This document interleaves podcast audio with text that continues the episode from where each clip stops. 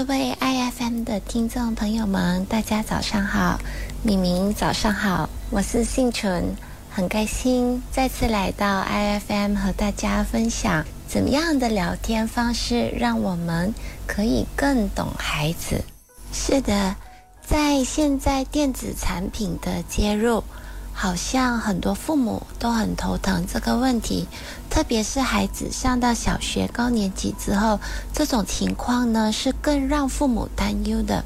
因为如果孩子不和我们沟通，不和我们聊天，我们就不知道他真实的情况了。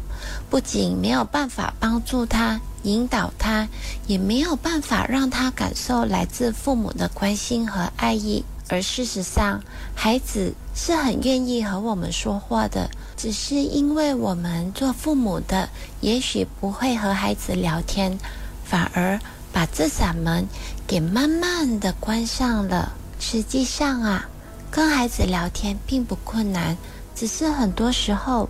家长将与孩子聊天变成单方面的说教，你开始把天聊死了，孩子又怎么会想要跟我们聊呢？先不说做家长的怎么跟孩子聊天，各位听众朋友们想一下，如果今天你自己下班回到家之后，孩子就问你：“哎，爸爸或妈妈，今天你上班做了什么？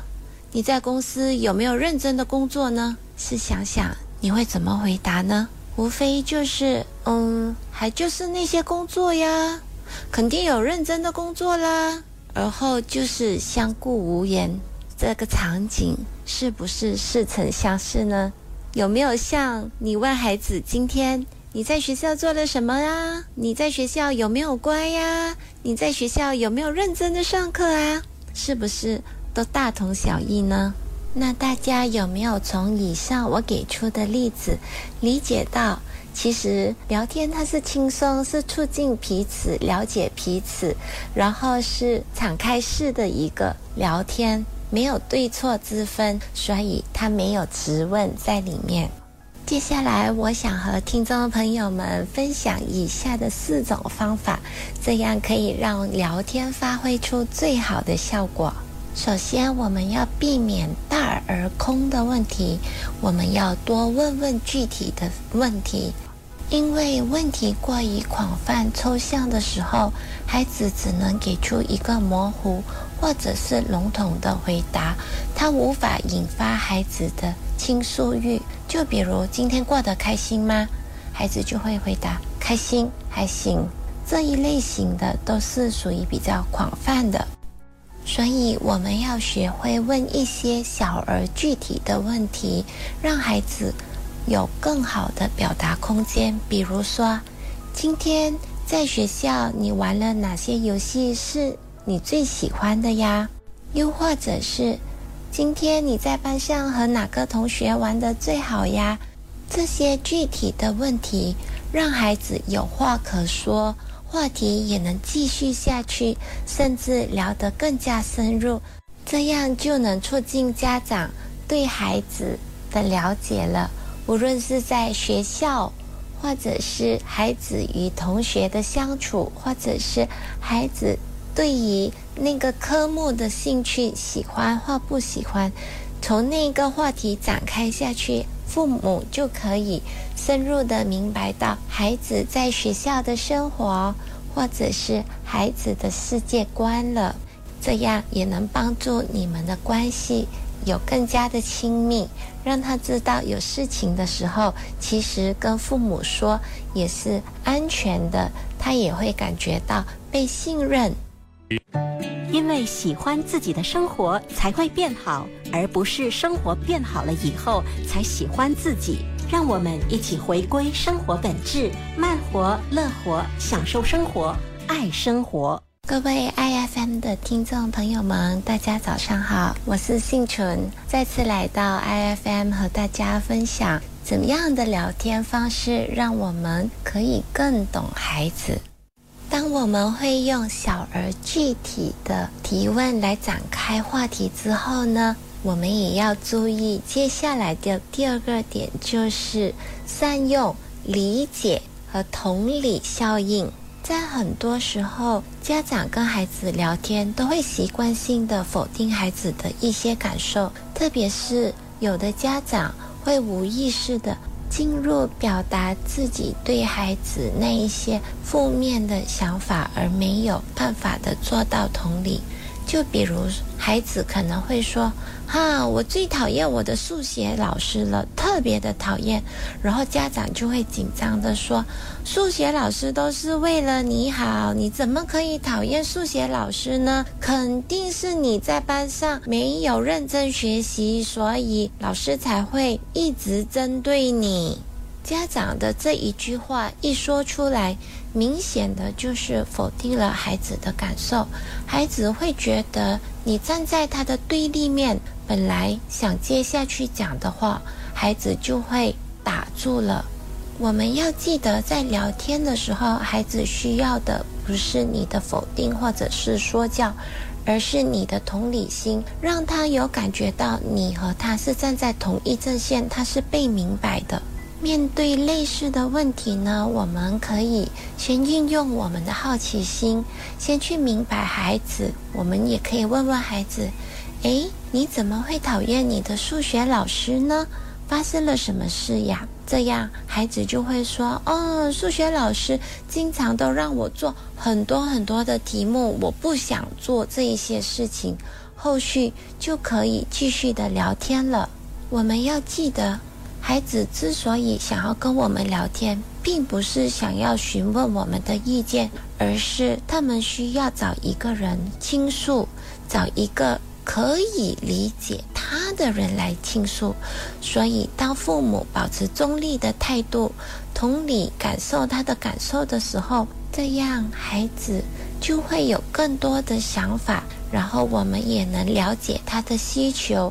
那如果他有需要帮助的地方，我们也能更好的去帮助孩子解决问题。再来，在聊天的过程中呢，我们要做到真正的倾听。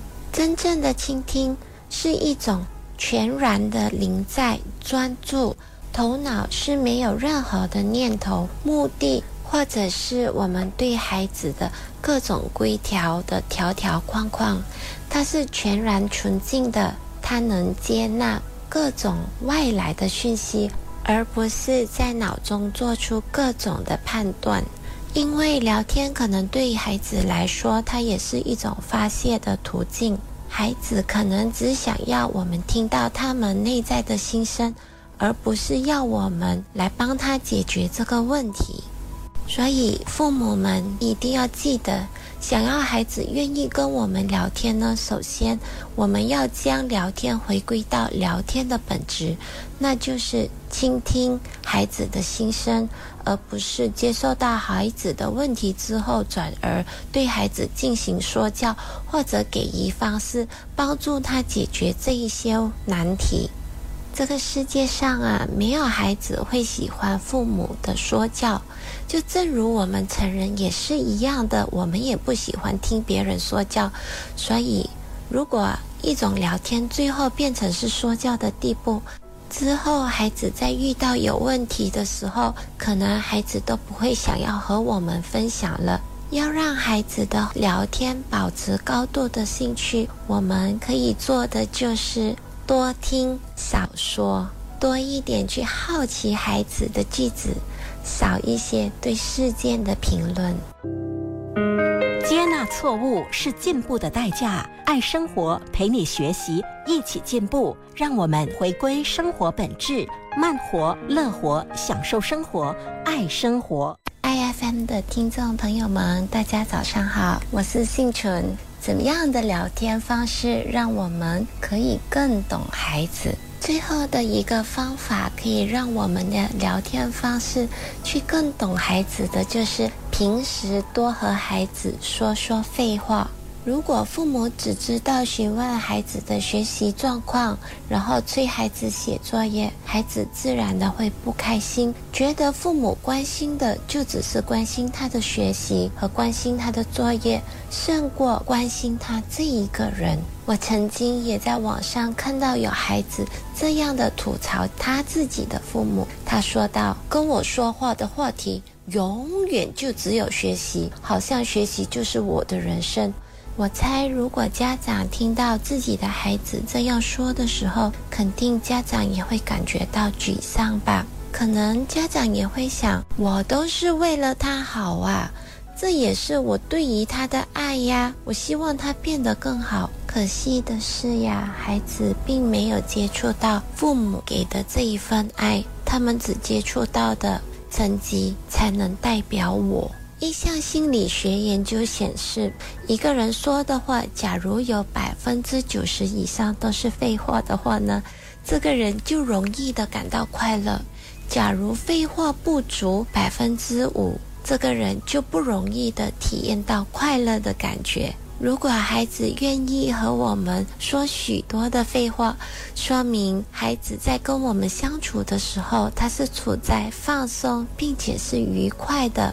他对家长一定是充满了信任，才愿意和家长分享各种有趣的事情，甚至说出那些废话。如果孩子还没有办法跟我们多说废话的时候，其实父母也可以先主动的孩子说说这些废话，就比如说，哇。